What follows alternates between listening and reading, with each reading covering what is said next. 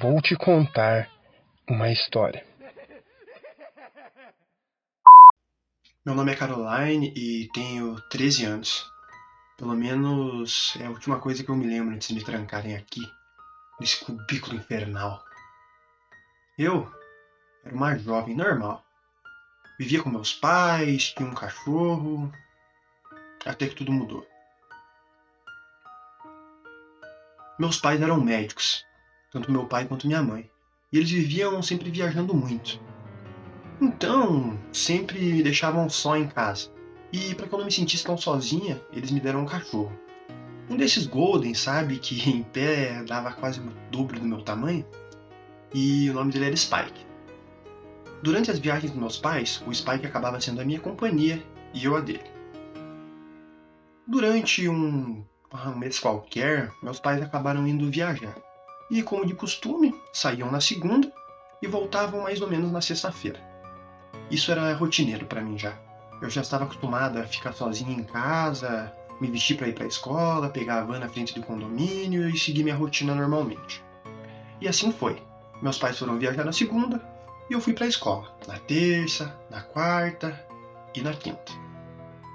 Como meus pais viajavam muito, eles acabaram me dando o Spike para fazer companhia para mim. E quando eu comecei a dormir de luz apagada, o Spike foi muito importante, pois quando eu ficava com medo, eu esticava meu braço para baixo da cama e quando eu sentia a lambida do Spike, eu me sentia muito mais tranquilo, me sentia protegida e conseguia dormir.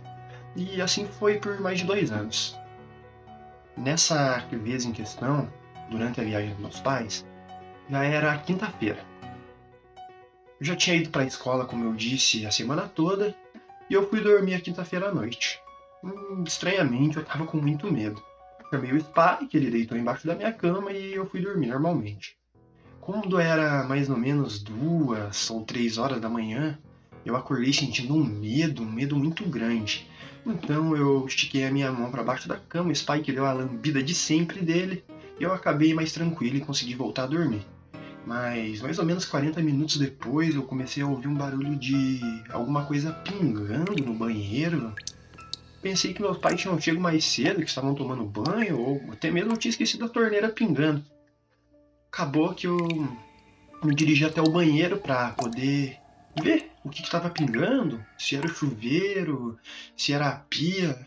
E quando eu cheguei no banheiro, pasmem, o Spike estava lá, enforcado no chuveiro, e na parede estava escrito com seu sangue: Humanos também sabem lamber.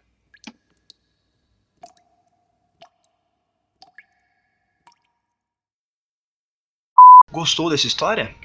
Quer ter uma história lida aqui pelo podcast? É só entrar em contato no Facebook ou Instagram, arroba Vou Te Contar Podcast. Se quiser aproveitar para deixar seu feedback, é muito importante para estarmos melhorando cada vez mais o cast. Mais uma vez, muito obrigado e até a próxima!